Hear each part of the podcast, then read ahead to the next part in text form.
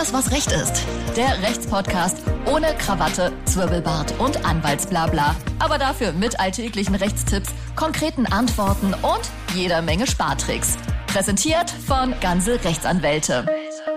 Das Update. Herzlich willkommen zu Alles, was Recht ist, eurem Lieblingsrechtspodcast. Ich bin Martin Wiesel und bei mir sitzt wie immer die, die immer lacht, Sina. Ja. Hallo Martin. Hi Sina. Und auch wieder dabei Mr. Nico. Hallo Martin. Und das sind die fantastischen Themen für heute. Gute Nachrichten für Zocker und Konzertliebhaber. Online-Casinos und Eventim müssen Geld zurückzahlen. Gewohnheit schlägt Eigenbedarf. Ehepaar darf in seiner Wohnung bleiben. Und Diesel verkauft und trotzdem Schadensersatz bekommen und wie das geht. Und Abmarsch. Ja, Sina, fang einfach. Achso, ja, dann fange ich doch einfach mal an. Ja, für alle, die es nicht wissen, also ich habe in meinem äh, Leben lediglich Snake und Sims gespielt, aber es gibt viele Leute da draußen, die da viel tiefer in der Thematik sind und sich in sogenannten Online-Casinos bei Glücksspielen versuchen. Zu den bekanntesten Anbietern gehören beispielsweise 888, Bwin oder auch Mr. Green. Problem, nicht immer gewinnt man und kann unter Umständen auch einige Euro verlieren. Aufgrund jüngster Gerichtsentscheidungen habt ihr jedoch, also wenn ihr euer Geld auch in Online-Casinos verloren habt, die Möglichkeit, euer Geld zurückzuholen. Warum? Online-Glücksspiele sind in Deutschland grundsätzlich verboten. Lediglich für SpielerInnen aus Schleswig-Holstein gibt es einige legale Angebote. Aufgrund des grundsätzlichen Verbots sind die abgeschlossenen Verträge jedoch nichtig. Das bestätigen bereits mehrere Gerichte, darunter das Landgericht Gießen.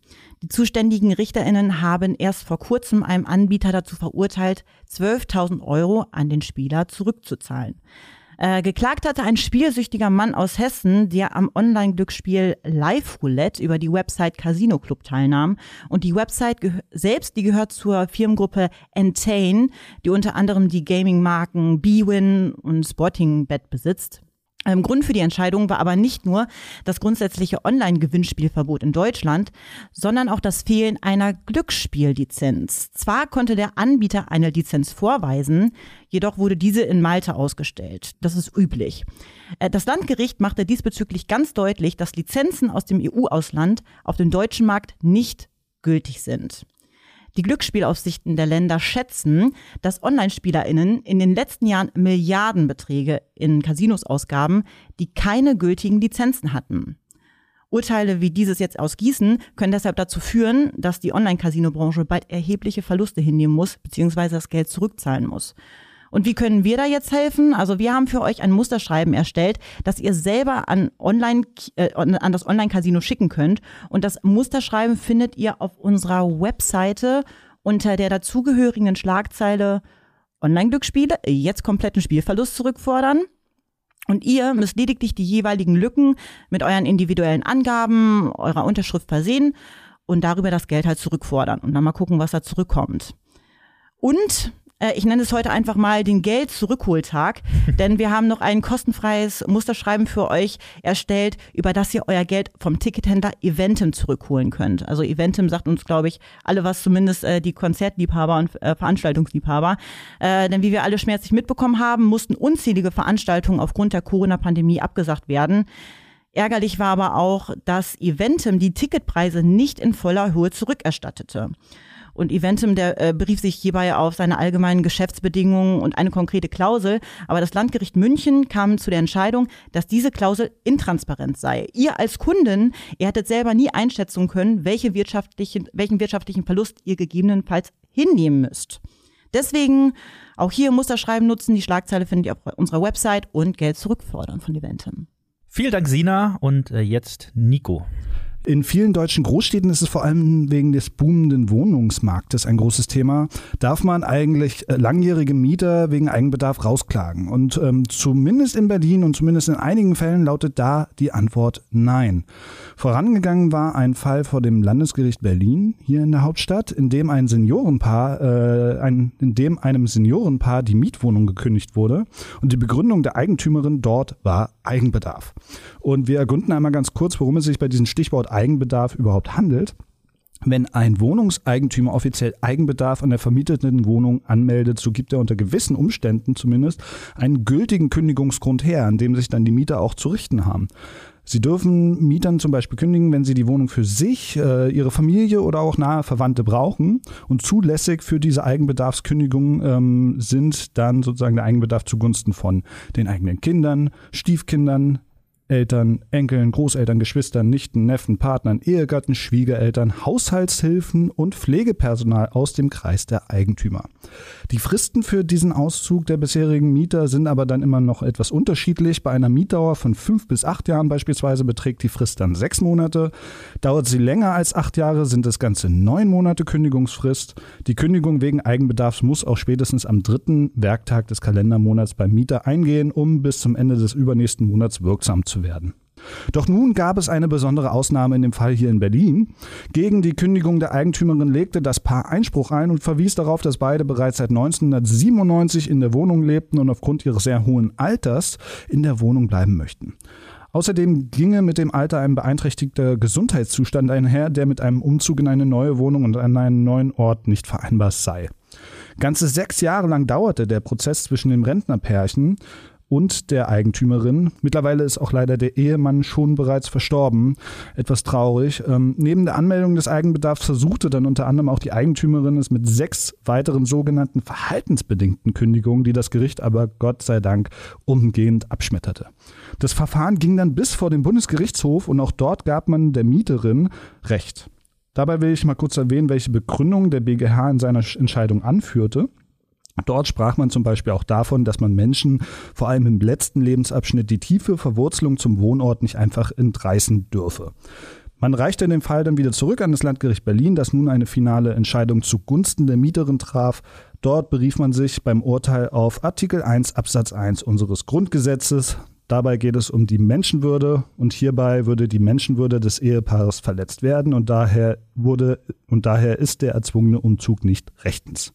Nun kann dieser Fall als Schutzschild für alle ähnlichen Fälle in Gegenwart und Zukunft gewertet werden und wir können nur hoffen, dass man auch da zu ähnlich positiven Ergebnissen kommt, denn zum Schluss möchte ich ganz eindringlich nochmal die emotionalen Worte des bereits verstorbenen Ehemannes während dieses Gerichtsverfahrens rezitieren. Wissen Sie, wir haben nur noch kurze Zeit zu leben. Wir wollen gerne in Frieden leben, ein Umzug ist nicht mehr möglich. Ich kann mich auch nicht mehr an eine neue Wohnung gewöhnen. Meine Frau ist fast blind, ist an die Wohnung gewöhnt in einer neuen Wohnung hätte sie massive Schwierigkeiten, sich zurechtzufinden. Hier kennen wir uns aus. Hier haben wir unsere Freunde. Wir wollen nicht weg von hier. Wenn ihr mehr über Mietrecht, Verbraucherschutz und Co. erfahren möchtet, dann möchte ich euch unseren Newsletter empfehlen. Dort geben wir monatlich tolle Rechtstipps und viele weitere spannende Sachen mit auf den Weg. Schaut einfach in den Shownotes vorbei, abonniert fleißig. Vielen Dank. Ja, danke Nico. Ist natürlich jetzt schwierig, einen Übergang zu finden nach dieser super traurigen, aber dennoch äh, mit einem Happy End versehenen Geschichte. Ja. Ich probiere es trotzdem. Ähm, ihr wisst ja, von mir bekommt ihr immer die Top-News im Dieselskandal und auch heute habe ich wieder sehr gute Nachrichten im Gepäck. In einer vergangenen Folge habe ich schon mal erklärt, dass alle FahrerInnen eines Diesel mit dem guten alten Motorentypen EA189 unter der Haube Schadensersatz geltend machen können, wenn sie das Auto in den letzten zehn Jahren gekauft haben. Zehn Jahre, also die das Fahrzeug ab 2011 gekauft haben. Nun sind zehn Jahre eine lange Zeit und abgesehen davon, dass man die Autos heutzutage eh nicht mehr so lange fährt, haben viele ihren Diesel vermutlich allein wegen des Abgasskandals längst verkauft. Aus den Augen, aus dem Sinn. Äh, vielleicht beim Verkauf sogar ein bisschen runterhandeln lassen, weil Diesel ab 2015, 2016 durch den Skandal und die angedrohten Fahrverbote in Innenstädten ordentlich an Wert verloren haben. Und damit ist die Sache abgeschlossen. Aber denkt mal darüber nach, hättet ihr damals den VW Audi, Skoda oder Seat überhaupt gekauft, wenn ihr gewusst hättet, was Volkswagen da verzapft hat und äh, wie sich das Ganze entwickelt? Sicher nicht. Und äh, meint ihr nicht auch, dass VW euch damals aus Geldgier betrogen hat und durch den ganzen Stress und Wertverlust geschädigt hat? Na, aber sicher doch. Und nur weil ihr die Möhre gegen, äh, geistesgegenwärtig losgeworden seid, soll euch jetzt kein Schadensersatz zustehen? Nee, nee, hier kommen die guten Nachrichten, die ich angekündigt habe. Wir argumentieren schon ewig, dass es für den Schadensersatz in diesem Skandal keine Rolle spielt, ob man das Auto bereits verkauft hat oder nicht. Und zahlreiche Gerichte haben das ebenfalls so entschieden. Und jetzt endlich hat sich auch der Bundesgerichtshof dazu geäußert. Zwei Fälle sind ganz oben beim BGH gelandet. Fall Nummer eins: Eine Frau hat ihren VW für 4.500 Euro verkauft und wollte trotzdem Schadensersatz für den Betrug durchsetzen. Die VW-Anwältinnen sagten natürlich, dass hier nichts zu holen sei, weil die gute Frau ja einen marktgerechten Preis für ihr Auto erhalten hätte äh, und sich die Sache damit erledigt habe. Das Oberlandesgericht Köln, wo der Fall verhandelt wurde, sagte, alles Quatsch. Es kommt nur darauf an, ob beim Kauf des Fahrzeugs bereits eine Manipulation vorlag. Und das ist bei Dieseln mit EA 189 Motor unstrittig der Fall.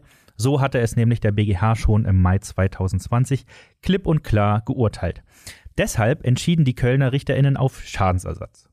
Die Vertreter des Autokonzerts haben sich damit nicht abgefunden und brachten den Fall zum BGH. Ob das mal die richtige Entscheidung war, das erfahren wir gleich. Erstmal der zweite Fall. Der Kläger gab seinen VW beim Vertragshändler in Zahlung und bekam sogar noch eine Wechselprämie von 6000 Euro. Ähm, auch er wollte sich aber nicht damit abfinden, betrogen worden zu sein und verlangte Schadensersatz von VW. Und auch hier die gleiche Leier von den Anwälten des Autokonzerns. Nach dem Verkauf stehe kein Schadensersatz mehr zu. Aber auch dieses Oberlandesgericht, diesmal in Oldenburg, stellte sich auf die Seite des VW-Kunden und der Fall landete ebenfalls ganz oben beim BGH. Was haben die RichterInnen am Bundesgerichtshof nun dazu gesagt? Genau das, was wir erwartet haben. Dieselgeschädigten steht auch nach dem Verkauf des Fahrzeugs Schadensersatz zu. Ähm, da erst am 15. Juni, also ein paar Tage her, verhandelt wurde, äh, gab es hier noch kein Urteil, aber die RichterInnen haben ihren Standpunkt in einer vorläufigen Einschätzung klargemacht. Das entsprechende Urteil wird also in Kürze ergehen und dann steht endlich fest, was ohnehin außerhalb von Wolfsburg bereits allen klar war. Lange Rede, kurzer Sinn. Überlegt mal, ob ihr nicht zwischendurch mal ein Diesel von VW, Audi, Skoda oder Seat gefahren seid und den mittlerweile wieder verkauft habt. Und falls ja, Überlegt schon mal, welchen Urlaubsort ihr mit der extra Knete aus dem Schadensersatz bereisen möchtet. Alle Infos, äh, wie ihr erstmal unverbindlich und vor allem kostenlos erfahrt, ob bei euch was geht und warum ihr dann später nichts zahlt, wenn das mit dem Schadensersatz nicht klappen sollte, findet ihr auf gansel-rechtsanwälte.de. Und das war's schon wieder mit alles, was recht ist. Fast. Denn ich packe noch auf unsere coole Spotify-Playlist All You Need Is Law den Song Chasing Cars von Snow Patrol aus gegebenem Anlass. Sina, was ist dein Song für heute? Also ich würde gerne das Lied von Sting, Fields of Gold, raufpacken. Oh. Einfach weil wir, weil wir hoffen, dass wir jetzt ein, ein Feld gesät haben, wo ihr dann euer ganzes Geld ähm, ernten könnt. Wunderschön, Nico. Ich habe gewählt von Anderson Park, Come Home. Oh. Auch schön. Da, also die Geschichte liegt mir immer noch äh, ja, äh, schwer ja. Ja, das ist schlimm. Naja, ähm, danke Sina, danke Nico. Und falls euch dieser Podcast gefällt, dann solltet ihr nicht egoistisch sein und auch mal euren Liebsten äh, und Verwandten äh, mitteilen, wie toll der Podcast ist. Und vielleicht auch mal eine Folge auf Social Media teilen. Ja? Warum eigentlich nicht? Ja, ich, ich, sag's ja bloß. Ich sag's ja bloß. Die äh, Instamäuse. Genau. Bis dahin, nächste Woche sehen wir uns wieder. Beziehungsweise wir hören uns nächste Woche wieder. Macht's gut. Tschüss. Tschüss. Alles, was Recht ist. Der Rechtspodcast von ganze Rechtsanwälte.